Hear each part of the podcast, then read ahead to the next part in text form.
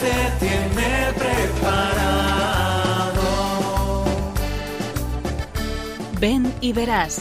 Hoy con las Cruzadas de Santa María en un programa dirigido por María José Luciáñez. Aunque sean muchas las preguntas y si te surgen tantas dudas, decir verdad lo que te canta. Te conoce desde antes, sabe tu nombre y lo que vives y lo que siempre vas buscando. Escucha dentro su llamada, verás él pasa a tu lado y tu respuesta va esperando. Ven y verás, ven y verás, alguien te ama y quiere mostrar. Muy buenas tardes, queridos oyentes de Radio María. Una vez más nos unimos en este programa de Ven y Verás.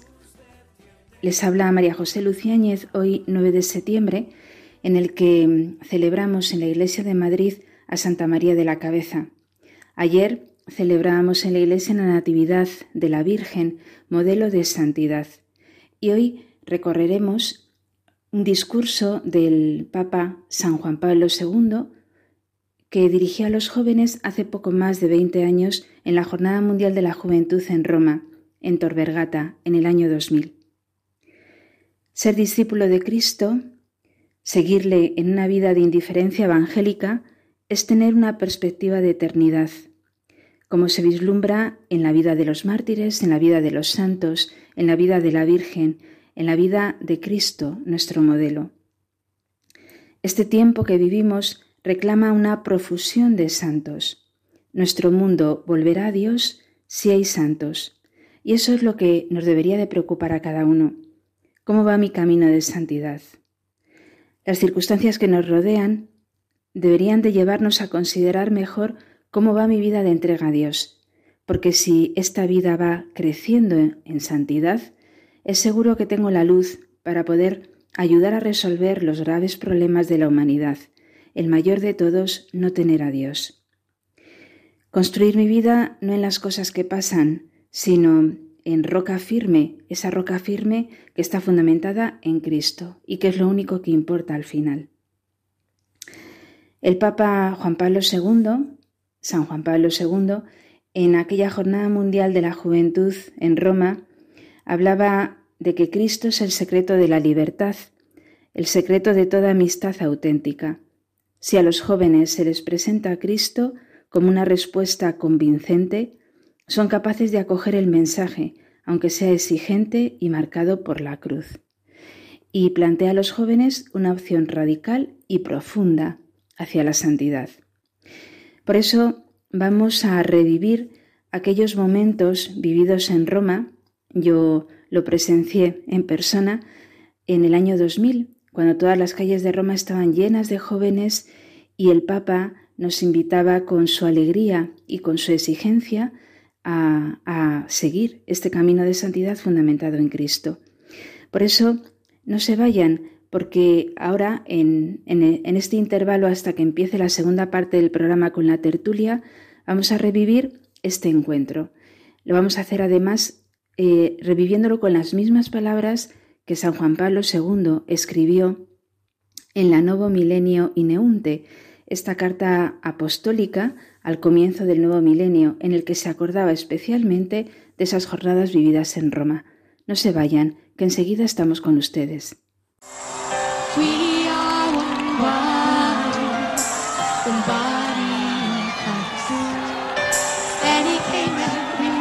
Entrega el tercer milenio a los jóvenes, invitándoles a ser centinelas de la mañana. En la carta Novo Milenio Ineunte recuerda en especial lo que él llama el alegre y espectacular encuentro con los jóvenes.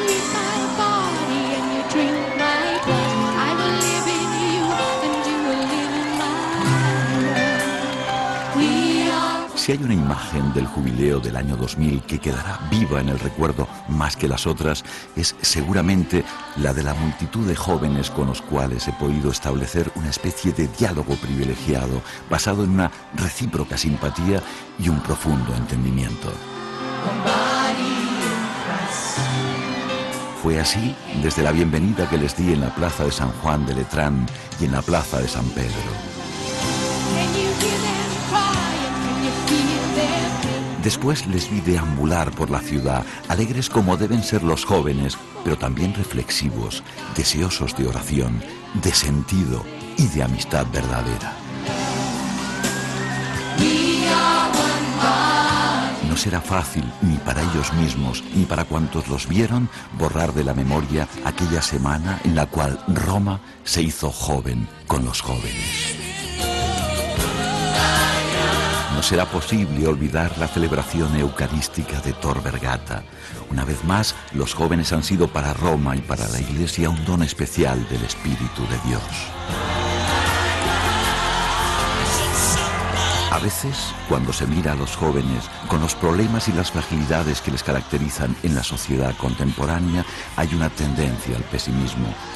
Es como si el jubileo de los jóvenes nos hubiera sorprendido, transmitiéndonos en cambio el mensaje de una juventud que expresa un deseo profundo, a pesar de posibles ambigüedades y aquellos valores auténticos que tienen su plenitud en Cristo. ¿No es tal vez Cristo el secreto de la verdadera libertad y de la alegría profunda del corazón? ¿No es Cristo el amigo supremo y a la vez el educador de toda amistad auténtica? Si a los jóvenes se les presenta a Cristo con su verdadero rostro, ellos lo experimentan como una respuesta convincente y son capaces de acoger el mensaje incluso si es exigente y marcado por la cruz.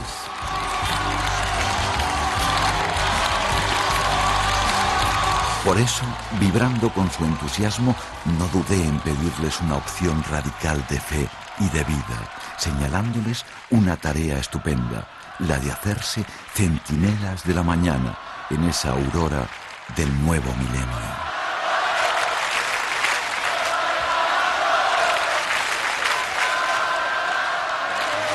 Grazie per questo dialogo. Non era un monologo, ma grazie alla vostra iniziativa era un vero dialogo.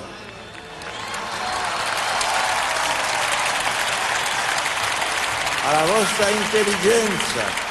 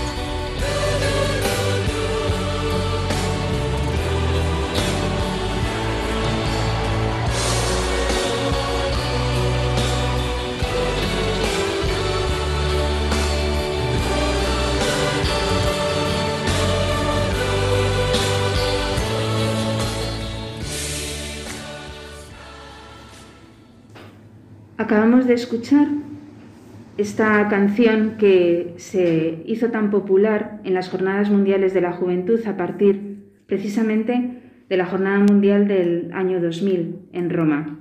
Jesucristo, eres mi vida. Y la hemos cantado, tarareado en multitud de ocasiones y encuentros de, en la fe y encuentros con Cristo. También interiormente seguro que Muchos de nuestros oyentes incluso la han meditado y recordado en el corazón en ratos de oración. Y vamos a dar paso a la tertulia, como, como venimos haciendo en los demás programas, que esta tarde va a tratar, como antes se indicaba en la primera parte del programa, va a tratar sobre el discurso del Santo Padre San Juan Pablo II en la vigilia de oración en Tor Vergata, en Roma, en el año 2000. Un discurso muy enjundioso y que merece la pena releer siempre. Tenemos en la tertulia un grupo de jóvenes selectos. Buenas tardes a todos. Buenas, tardes. Algunos de ellos ya repiten programa, otros es la primera vez que vienen, pero ahora mismo se van a presentar. Y desde mi izquierda a mi derecha comenzamos con Lucía. Lucía. Hola, yo soy Lucía López y soy estudiante de segundo de psicología en la Universidad Autónoma de Madrid. Muy bien, y ya te estás preparando para el comienzo de curso la semana que viene. En poco ya vamos a empezar, sí. Muy bien, muy bien. Bueno, yo soy César y estudio el máster de microbiología de la Universidad Autónoma de Madrid también y también preparándome para empezar eh, ya el curso y bueno, adaptándome un poco a la nueva situación. Bueno, todos nos debemos de adaptar. Sí. Una situación un poco complicada. Hola, yo soy Baldomero Cubas y estoy estudiando segundo de, de carrera de biología, también autónoma. Y bueno, también con ganas de empezar el curso y a ver qué, qué viene. Muy bien. Yo soy Elisa Forgione, también estudio biología, segundo en la Universidad Autónoma de Madrid. Y bueno, estoy esperando. Bueno, Elisa es la primera vez que viene al programa de Ven Verás. Los demás ya, no sé si recuerdan nuestros oyentes, que han participado en alguno de los programas anteriores. Bueno, pues muy bienvenidos eh, todos y yo me alegro mucho de que, de que estéis aquí, ¿no? Y que en la víspera de este curso que comienza de una forma un poco eh, todavía dudosa, pues hayáis ofrecido vuestro tiempo y vuestro esfuerzo a que estéis aquí en el programa. Así que muchas gracias ya de antemano por, por estar aquí. Gracias a ti, María. Bueno, muchas gracias. Bueno, pues eh, el discurso del Santo Padre comienza con esta pregunta que Jesucristo mismo le hace a sus discípulos en San Mateo, en el capítulo 16. ¿Y vosotros quién decís que soy yo? Bueno, esta es la pregunta que hace Jesucristo. Entonces, eh, como Jesucristo no tiene otras manos eh, para actuar en el mundo y otros labios que los nuestros para poder ser proclamado, pues yo os hago esta misma pregunta. Jesucristo se sirve hoy de mis labios, de mi voz, para lanzaros la pregunta a vosotros y a todos los jóvenes. ¿Quién decís que es Jesús para cada uno de vosotros? ¿Es más que un amigo? ¿No? Claro, luego el Papa va desarrollando esa pregunta y la respuesta que da obviamente San Pedro. Fijaros, que da una respuesta y da en el clavo y San Pedro después le falla a Cristo. César. Bueno, eh, yo creo que cada uno de nosotros eh, tenemos una relación personal con, con Cristo, de tal manera que sí, Jesús es un amigo, Jesús puede ser también un hermano, Jesús puede ser y es eh, nuestro amado, el amado de nuestra alma. Y todas estas formas distintas de amor se resumen y se concentran todas a la vez en Él. Entonces, cada uno yo creo que tiene una relación eh, distinta, pero no por ello menos valiosa. Y yo personalmente podría resumirlo en que Jesús para mí básicamente es el sentido de mi vida, es lo que da sentido a, a mi vida, es la persona que da sentido a mi vida, porque no debemos olvidar que es una persona concreta, Dios y hombre a la vez, y que a día de hoy está vivo. Yo creo que es algo y para importante. siempre. Sí, y que es algo importante de, de recordar. Es el sentido de mi vida, aunque muchas veces yo no le responda mm, como merece, pero, pero sí, es, es, lo que mm, me da paz y, y, lo que me da, pues lo que me motiva a seguir adelante. Muy bien, muy bien. Lucía.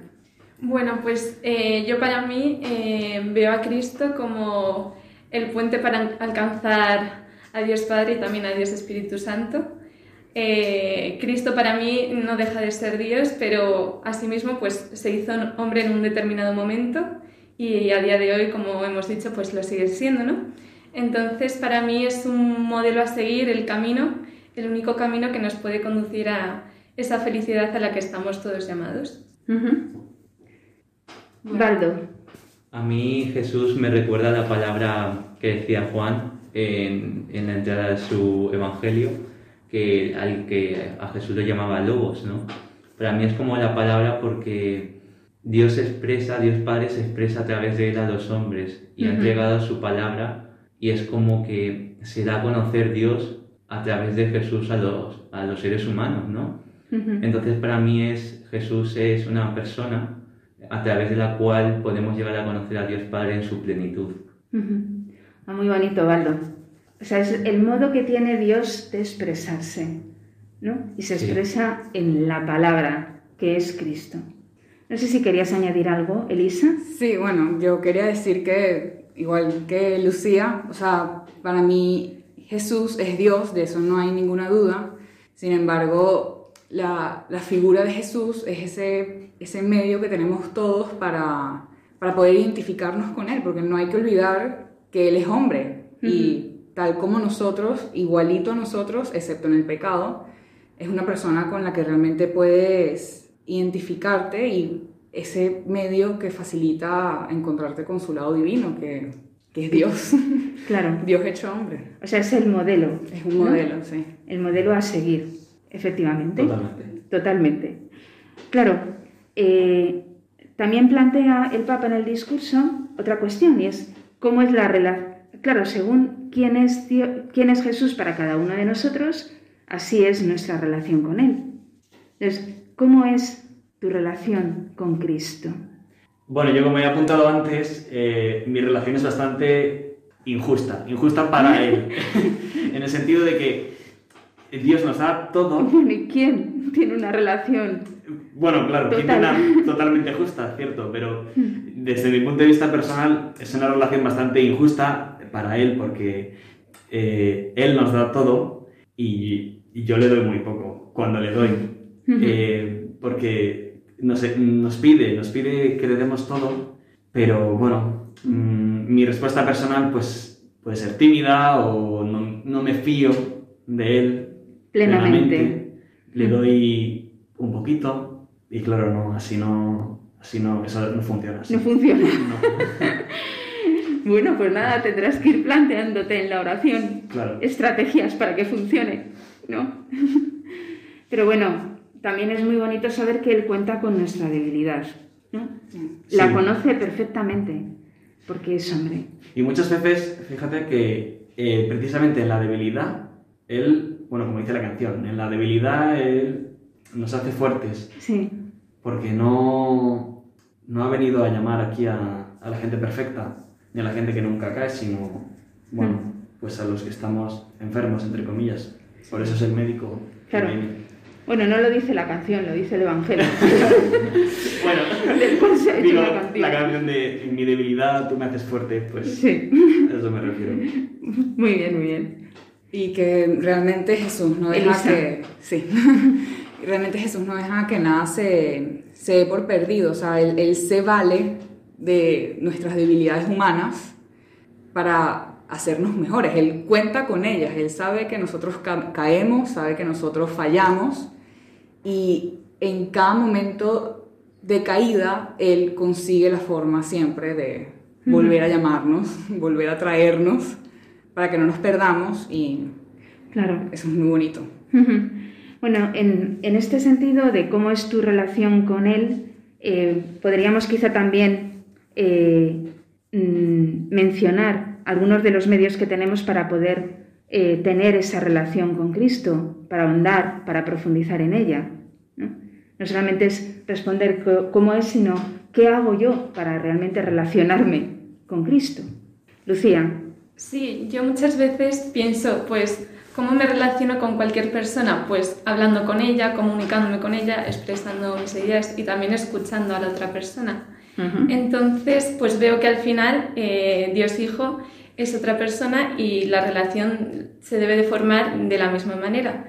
Entonces yo veo que la oración es un buen medio por el cual podemos expresarnos y también escuchar y por el cual podemos pues conocer cada vez más a Dios. Entonces yo eh, lo que veo que es importante es, por ejemplo, dedicar un rato de oración todos los días, eh, aunque a veces eh, no tenga la predisposición perfecta o no lleve un buen día, pues al final el, el intentarlo y el dejar un espacio únicamente para él, lo considero muy importante para mejorar esa relación. Muy bien. Baldo. Yo, bueno, si quieras. es un poco experiencia de que este verano leí un libro que me gustó mucho que se llama Para ser cristiano y en uno de los capítulos trataba de la relación con Dios, ¿no? Y decía, decía pues que no se puede amar a quien no se conoce, ¿no? Muy bien. Y una de las técnicas que, porque en el libro se proponían varias técnicas para, porque hablaba sobre la ascética, entonces era como llegar a purificar tu alma para poder llegar a amar a Dios con todas las fuerzas, que es lo que decía. Y una de ellas era, eh, pues, como tú intentar sentir a Dios en cada momento, ¿no? Y una de las cosas que decía era siempre que se te venga a la mente eh, una alguna, jaculatoria, ¿no? Por ejemplo, Señor Dios mío, eh, viva Cristo Rey, ¿no? Alguna jaculatoria que se te venga, ¿no? Y una de las cosas que a mí me, me, gustó mucho, ¿no? Que es, por ejemplo, tú cuando haces alguna cosa, ¿no? Como lavar los platos o ayudar en casa, no es lo mismo si lo haces solo que lo hagas acompañado, ¿no? Porque si lo haces acompañado es como que sientes ese calor, ese cariño, ¿no? Sí. Y sentir a Dios ahí es como que te sientes acompañado y nunca estás solo. Entonces, yo, una de las cosas que a mí me ha ayudado mucho en la relación con, con Cristo es sentirlo. O sea, hacerle, hacerle, presente en cada, momento. Y si puede, pues que siempre aprenderme alguna jaculatoria y, repetirla y que se me venga a la mente y tenerlo siempre presente. Eso es como vivir continuamente en la presencia de Dios, ¿no? Y traer a tu presencia a Cristo.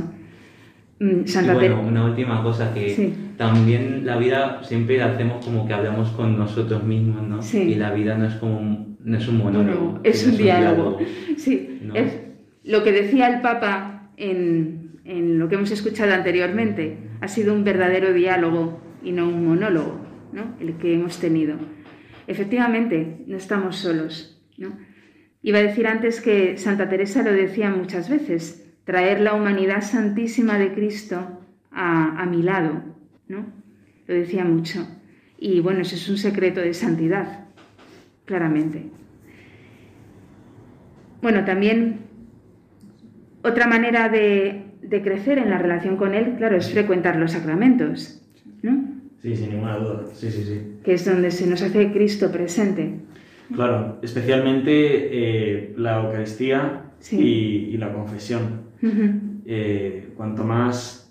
Mm, yo desde hace relativamente poco intento acudir más a misa, no solo los domingos, y es algo que realmente te cambia, porque, bueno, vas más asiduamente a, a misa y llega un día en el que descubres que si no vas o si no comulgas porque has pecado gravemente, te falta algo y te duele no poder comulgar. Entonces estás deseando confesarte para poder hacerlo.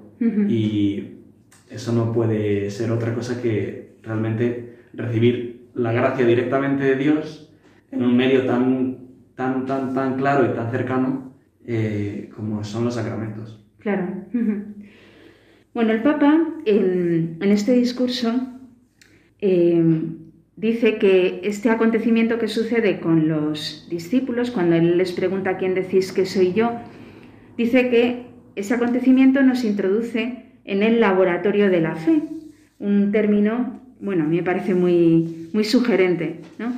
Dice eh, que ese laboratorio de la fe, eh, claro, mm, nos conduce a pensar qué es la fe. Y él mismo dice, es la respuesta a la palabra del Dios vivo por parte del hombre racional y libre. Y enlazado con el laboratorio de la fe, culmina con la respuesta que Tomás le dio cuando se aparece en el cenáculo de Jerusalén, después de resucitado, se aparece a los discípulos, la primera vez no está Santo Tomás y la segunda vez está Tomás. Entonces, habla del verdadero laboratorio de la fe que se experimenta en esa aparición cuando está Tomás. Y mm, en relación con esto, pues el Papa eh, nos pregunta mm, cuál es nuestra experiencia en relación a lo que experimenta Tomás. Porque le dice a Tomás, porque me has visto, has creído. Dichosos los que no han visto y han creído. Y dice el Papa, todo ser humano tiene en su interior algo del apóstol Tomás, estentado por la incredulidad y se plantea las preguntas fundamentales. ¿Es verdad que Dios existe? ¿Es verdad que el mundo ha sido creado por Él? ¿Es verdad que el Hijo de Dios se ha hecho hombre, ha muerto y ha resucitado? Ahí es donde culmina esta reflexión que el Papa se hace sobre el laboratorio de la fe, sobre qué es la fe y las dudas que a veces se nos plantean en la fe. Claro, en esta tertulia habrán notado nuestros oyentes que tenemos un grupo de jóvenes seleccionados, selectos, ¿no? En esta relación con Jesús. Pero yo os planteo, os pregunto, eh, ¿alguna vez se os han cruzado esas preguntas que dice el Papa? ¿Os habéis planteado, ¿será verdad que Dios existe? ¿Será verdad que el mundo lo ha creado? A ver, ¿qué respondéis, César? Eh, bueno, sí, sí, sí. Eh, yo creo que negarlo es. Bueno, no tiene sentido. Eh, supongo que casi, a, casi todos los, a casi todos los creyentes se nos ha cruzado por la cabeza ese tipo de preguntas. Sobre todo en los momentos de mayor, de mayor dificultad o de desaliento o de desconsuelo, ¿no? Pensar, joder, Dios existe y si existe, ¿por qué permite todo esto? ¿O acaso tiene sentido que Dios haya hecho hombre aquí en esta tierra tan minúscula para nosotros? Pues sí, yo personalmente sí que, sí que me he planteado todas esas preguntas, nunca hasta el punto de, llegar a perder la fe, gracias a Dios, aunque em, sí, que hay, sí, que sí que hay cosas de nuestra fe que a mí personalmente sí que me cuestan más, eh, como por ejemplo el misterio enorme de la Eucaristía. Hmm. Antes hablamos de lo importante que es, que es muy importante, pero claro, cuando uno empieza a ser consciente de que la Eucaristía supone la transformación de un pequeño trozo de pan a Dios mismo por completo, y que en cada una de las más mínimas partículas de, de, esa hostia consagrada también es Dios completo, pues uno mm, le asalta mucha, ¿cómo decirlo? Mucho escepticismo al principio, mucha suspicacia, pero claro, cuando te acercas con fe, aunque no lo entiendas, si te acercas con fe al sacramento, realmente puede hacer milagros. Pues sí. Dice el Papa, es necesario abrir los ojos y el corazón a la luz del Espíritu Santo para tener fe, ¿no? Entonces, a ver, Elisa. O sea, yo creo que los momentos de incredulidad son inevitables, realmente, porque nosotros somos hormigas, prácticamente, al lado de Dios. También lo decía Santa Teresa, que Dios, Dios, mismo se dignaba hablar con una hormiga. Nosotros somos la nada. Y entonces el hecho de, de, de, que ese Dios tan grande realmente quiera estar con nosotros es, es, algo difícil de creer una vez que caes en cuenta lo, lo grande que es. Sí. Y, o sea, por lo menos también el Papa preguntaba que cómo cómo tú haces para enfrentarte a esos momentos, cómo los superas. Y tal como la relación de todo el mundo con Dios es muy personal, esos momentos también se enfrentan de forma muy personal, pero realmente hay cosas que a mí me ayudan mucho, por lo menos en la pregunta específica de, ¿es verdad que Dios creó el mundo? Hay momentos en los que yo no puedo tener duda alguna porque el mundo es tan perfecto y es tan complejo y es tan específico que es no hay lugar a dudas de que eso lo tuvo que haber hecho alguien más grande. No hay espacio para el azar, para coincidencias, porque realmente es demasiado perfecto, es demasiado complejo, demasiado divino.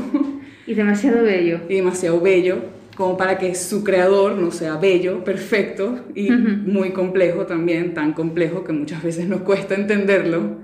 Pero precisamente en esos momentos en los que logramos entenderlo un poquito más, porque realmente entenderlo del todo nunca va a suceder, son los momentos que uno tiene que atesorar en su corazón, precisamente para guardarlos para aquellos momentos en los que no sientes nada y estás en desolación y, y empiezas a dudar hasta de tu nombre. Tienes que recordar todos esos momentos de gracia que tuviste, que te recuerdan siempre que Dios está contigo y nunca te va a dejar y que existe y está y es infinito, bello, hermoso. Sí, lo han dicho muchas veces los santos, ¿no? Que en los momentos, bueno, y tú que conoces mucho el espíritu de San Ignacio, sí. ¿no? que en los momentos de desolación no hacer cambio y recordar lo que pasa en los momentos de consolación. Sí. O como dice un dicho español, guarda la risa para la llora. También. Valdo. Bueno, yo creo que siempre cuando he tenido dudas, yo creo que incluso es necesario tener algunas veces dudas, ¿no? Porque Mm. creo que muchas veces de las dudas sacas algo más grande, ¿no? Sí, muy interesante esto que dices. Porque Sí. hay veces que como dices, vale, creo por creer, creo esto, pero no me he cuestionado por qué, ¿no? Y a veces es como que del alma susci- suscitas cosas, ¿no? Eh, entiendes cosas y salen cosas más grandes, ¿no? A mí lo que me ha recordado esto de las dudas es que tenía una profesora de matemáticas que durante toda la hora pues nos mandaban todo el rato ejercicios, ¿no? Y siempre nos decía, si no entendéis algo, pues ir a mi mesa y os hago ver las dudas, ¿no? Y yo pues eh, al principio era muy mal en matemáticas y vamos, que me, la duda me surgía en. Continuamente. Y yo iba, y claro, mi profesora no me resolvía las dudas, sino me hacía ver, de, por ejemplo, de una ecuación que no sabía ver cómo seguir, pues me hacía ver, y dice, pues ve por este camino, a ver qué tal te va, ¿no? Ujú. Y yo creo que hace lo mismo Jesús, ¿no? A veces es como que nos pone situaciones en la vida en las que nos surgen dudas, ¿no? Sí. Y creo que es necesario porque Dios a lo mejor también es como un maestro. Siempre en, en el Evangelio siempre se Ujú. decía como que era un maestro. Y a mí siempre me ha recordado eso como que Dios es como el profesor y Él te enseña, mira, yo también quiero que aprendas por, por Sí. ti mismo, que te da dones como de la inteligencia, Sí. de la palabra y que tú puedes sacar cosas de los dones que te he dado, ¿no? Claro. Entonces, para mí, yo siempre que tengo una duda, yo digo, Dios me está poniendo a prueba. Me está diciendo que... Y Sí. claro, también cuando tú tienes la duda es cuando tienes que acudir al profesor, ¿no? Sí. Pues yo cuando tengo dudas es cuando acudo a Dios y digo, Dios, ¿por dónde voy? Claro. No- A veces, a veces necesita el maestro con mayúscula, el único, eh, necesita servirse de maestros pequeñitos, ¿no? que son los que te resuelven las dudas en, en la vida cotidiana o te dicen, vete por este camino. ¿no?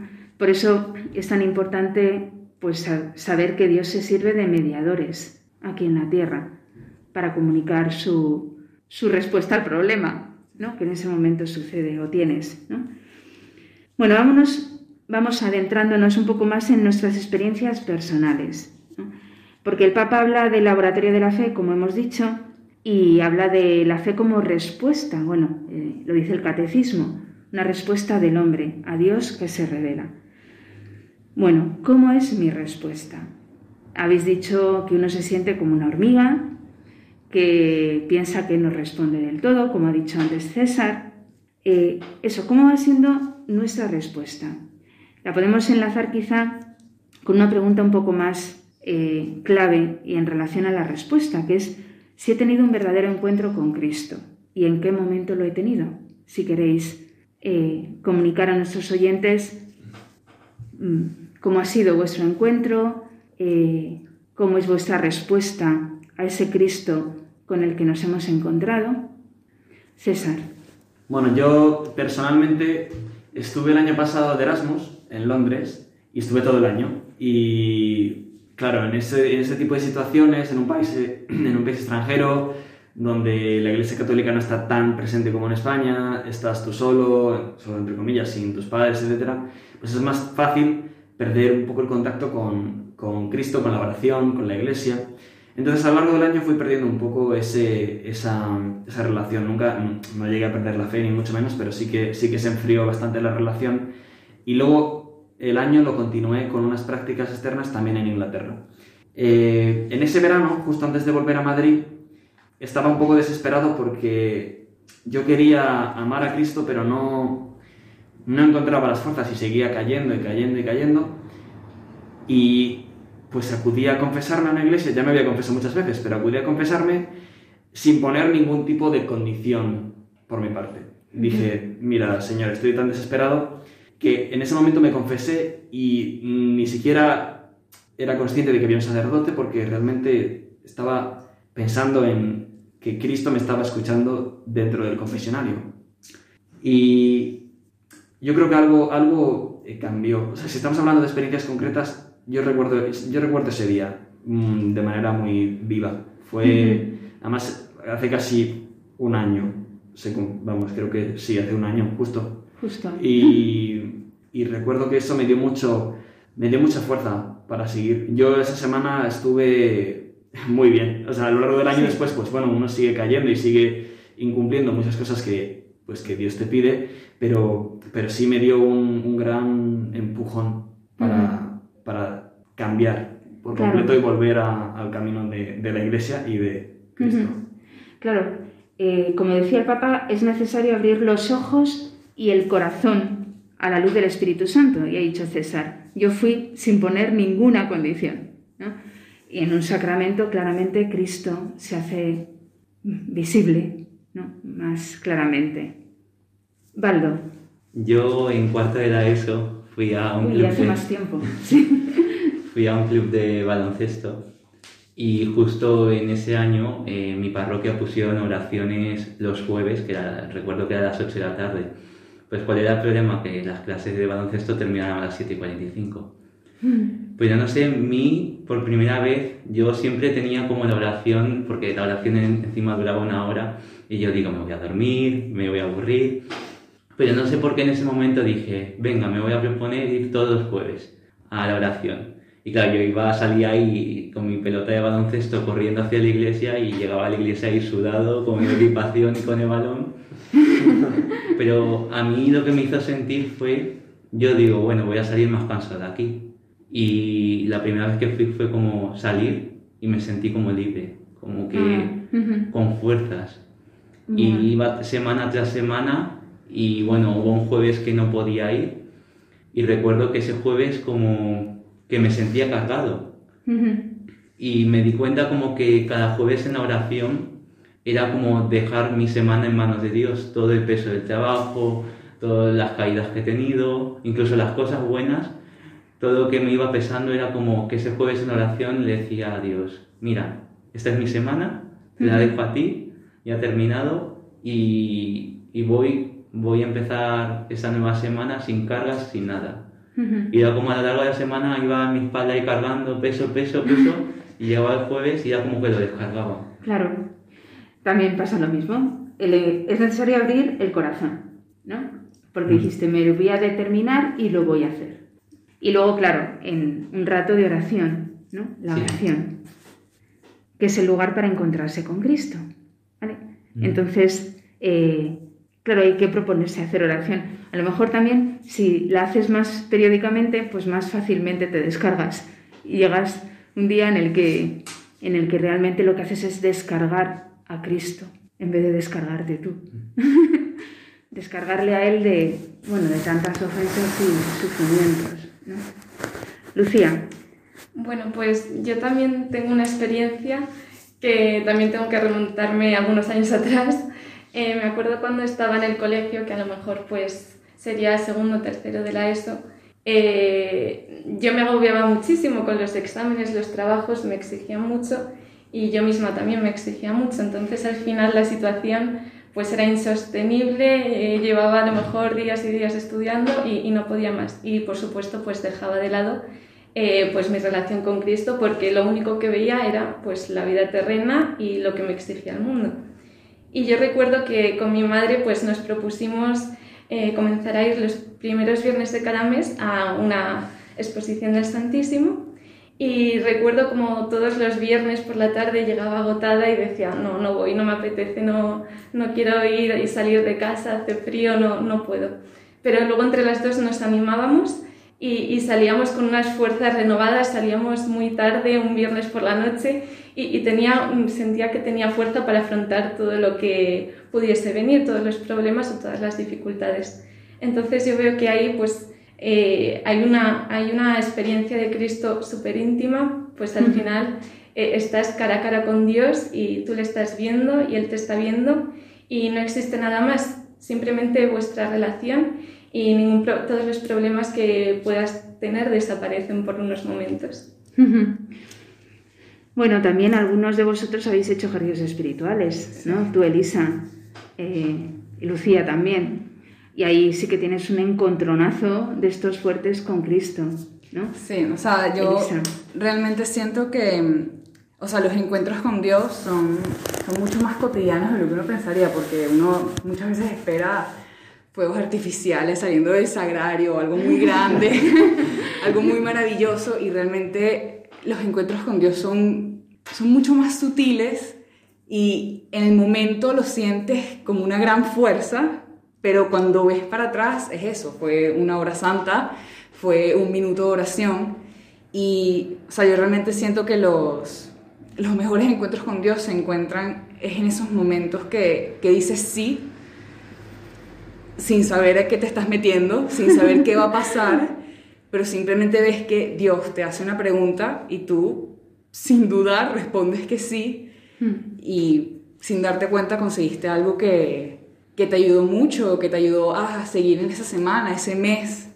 Y siento que esos son los momentos que realmente uno lo recargan y le dan batería para poder enfrentar el día a día. Y hay que recurrir a esos momentos cuando viene el, vienen las dudas, ¿no? Bueno, vamos a ir terminando la tertulia y yo os propongo pues la misma pregunta que hace, bueno, no la misma pregunta, pero sí en torno a lo que habla el Papa al final del discurso, cuando habla del martirio. ¿Experimentas, experimentáis que creer en Jesús es como un nuevo martirio? También él pregunta al final, y así ya recogemos las dos cuestiones que plantea el Papa, ¿crees que está en Jesús la felicidad con la que sueñas? Esas son las preguntas que el Papa hace. ¿Es un nuevo martirio creer en Jesucristo? Eh, sí, es un martirio, definitivamente en España no de sangre, aunque en muchos países del mundo sí, porque no hay que olvidar que el cristianismo es la religión más perseguida del mundo. Pero en España no solo, no solo es un martirio social, por lo que puedan pensar los demás de ti al decir que eres creyente, que si eres un crédulo, que si eres un ingenuo, que si eres un infantil, etcétera, etcétera. Pero también es un martirio personal, porque supone, seguir a Cristo supone hacer muchos sacrificios en tu vida y supone morir a ti mismo un poco cada día. Entonces, claro, como en nuestra naturaleza está ser muy egoístas y pensar en el yo, yo, yo, ese morir a nosotros mismos es mm, una tarea ardua. Y claro, en los momentos más de desolación tiendes a pensar, esto que me pide la iglesia realmente merece la pena porque me está costando mucho y, sufro mucho y, no veo el final. Pero claro, es que lo que más merece la pena en esta vida es lo que más te cuesta. lo, fácil no, lo que no requiere sacrificios al final no, te reporta una satisfacción que llena la vida entera. Entonces, yo creo que ese martirio personal es, bastante grande y no, no, se, bueno, no se ve mucho porque es más fácil decir creer en Dios, pero querer también una vida cómoda. Pero, pero no, no es así, hay que, hay que esforzarse mucho. Claro. El que quiera seguirme que cargue con su cruz y me siga. Sí, exacto. Mm. Si no hay cruz, desde luego no conoces a Cristo, ni Él está respondiendo. Eso está claro. Elisa. Y bueno, sí, añadir a lo que dijo César, que mm, o sea, la primera vez que uno se plantea esta pregunta, uno podría esperar que la respuesta fuese, no, seguir a Dios no es un martirio, seguir a Dios es lo mejor que te puede pasar y es así. Pero cuando realmente analizas la pregunta, la respuesta es sí, porque seguir a Dios es un constante nadar contracorriente y lo mucho más fácil es dejarse llevar por el río y ver a dónde vas a parar, pero la vida, la vida que Dios nos regala además es mucho más grande que eso, requiere de un esfuerzo personal y muchas veces a nosotros eso no nos conviene, no nos convence. Nos hace pensar que, mm, que nos están forzando a hacer algo que no tiene sentido y realmente cuando tienes un encuentro con Dios, como los que narramos nosotros, te das cuenta de que lo único que vale la pena es seguir a Dios contra corriente, contra lluvia, contra tormenta, contra lo que sea. Es un trabajo difícil, pero al final del camino es realmente lo que vale la pena y lo que hace que tu vida tenga sentido. Baldo. Bueno, yo creo que eh, ahora mismo, bueno, yo creo que los cristianos sufrimos un martirio, como decía César, un martirio social. Y yo recuerdo pues que en mis primeros años de confirmación, que tenía un montón de actividades como vigilias, oraciones, pues a mis compañeros a mí me costaba un montón decirle que iba a una vigilia de oración. Incluso a veces decía, no, es que he quedado con unos amigos, cuando en realidad iba a la vigilia con... Habías quedado con el amigo. Y a mí incluso cuando estaba en el metro me, me, me daba vergüenza que me encontraran con curas o con monjas. Y claro, es como, sobre todo porque la sociedad te dice como que ser católico es ser un bicho raro te ven como eso, que ven a, un, a una monja, ven a un cura o a una persona que reza y es como, ¿y este? Todavía existen, todavía. Sí. y yo creo que sí, yo afortunadamente ahora ya no, yo ahora sí digo, pues voy a una vigilia, lo puedo decir con libertad. Pero porque yo creo que también he sido como quitar lazos y si alguno me dice algo, pues es seguir, tú no. Claro. Aunque sea cuenta corriente. Sí, sí, justamente. Has señalado muy bien quitar lazos quitar cosas. El primero que me tengo que quitar soy yo mismo, que a veces por el amor propio pues, pues no damos la cara. Lucía. Bueno, a mí respecto a estas dos preguntas eh, se me viene a la mente una frase que me gusta mucho, que es que Dios no merece la pena, merece la vida. Porque es verdad, entregar la vida o seguir a Cristo supone entregar la vida y supone un esfuerzo, por supuesto, por todo lo que hemos dicho, ¿no?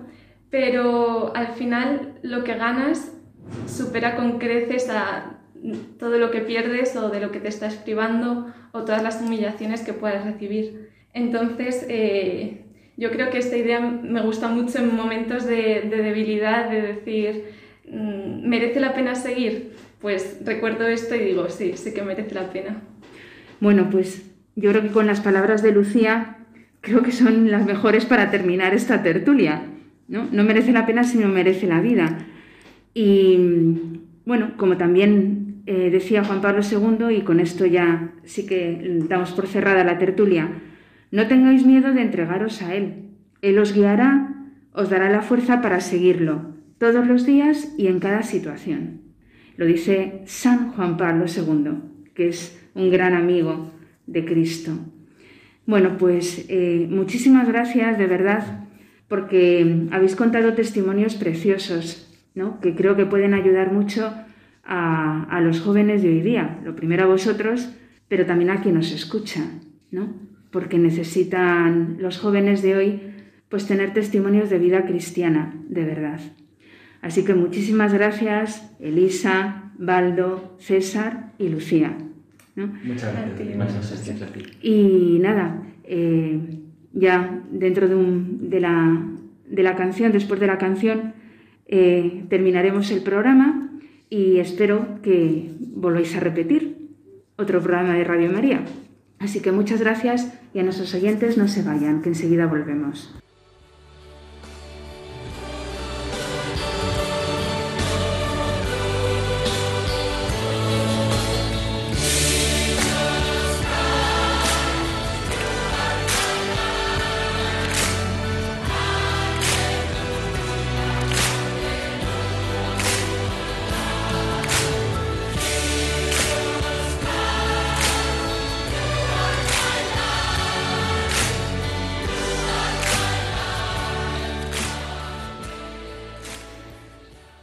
Queridos oyentes, ya nos queda muy poco tiempo de programa, estamos ya en la tercera parte y simplemente concluir con algunas palabras que recojan eh, este mensaje de San Juan Pablo II de Roma en el año 2000.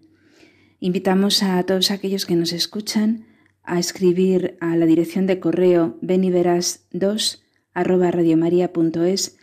consultando lo que deseen acerca del tema de la vocación y el discernimiento o los temas que se van tratando en los distintos programas.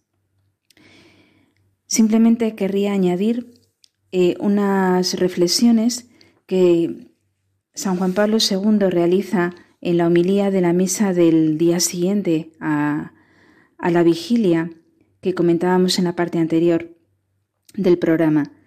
Comenzaba su homilía de la misa del 20 de agosto del año 2000, dirigida especialmente a los jóvenes, con estas palabras del Evangelio de San Juan. Señor, ¿a quién vamos a acudir? Tú tienes palabras de vida eterna. Al único que podemos recurrir es a Cristo. Y esto mismo, aunque nos parezca quizá en algún momento paradójico, era lo que decía el Papa a los jóvenes. Y terminaba, quiero terminar yo así, con una consideración que él hace muchas veces en sus discursos. Cristo nos ama a cada uno de nosotros de un modo personal y único, en la vida concreta de cada día, en la familia, entre los amigos, en el estudio y en el trabajo, en el descanso y en la diversión. Nos ama cuando llena de frescura los días de nuestra existencia y también cuando en el momento del dolor permite que la prueba se cierna sobre nosotros. También a través de las pruebas más duras, Él nos hace escuchar su voz. Nos ama incluso cuando le decepcionamos. Por eso no tengamos miedo de arriesgar la vida por Cristo, y esto especialmente para los jóvenes que tienen la vida por delante. Pues nada, queridos oyentes, ya nos despedimos hasta el próximo programa de Ven les deseo un feliz comienzo de curso a pesar de las dificultades, porque con Cristo todo se puede. Él es nuestra roca. Les animo a que cimenten sus vidas en esta roca que es Cristo. Muy buenas noches y hasta el próximo programa.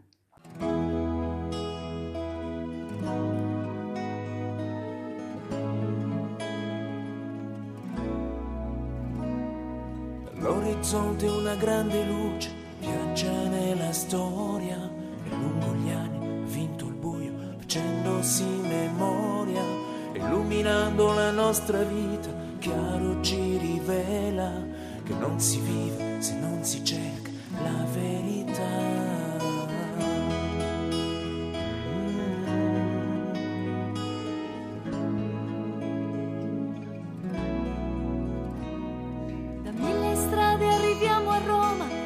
passi della fede, sentiamo l'eco della parola che risuona ancora da questo muro, da questo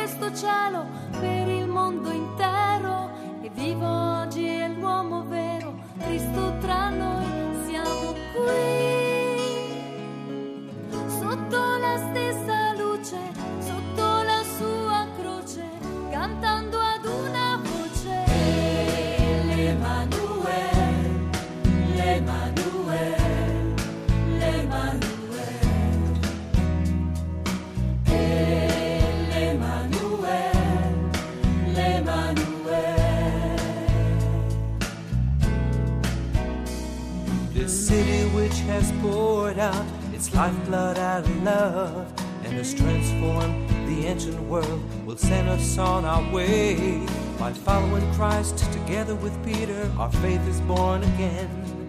The living word that makes us new and grows in our hearts. Mm-hmm.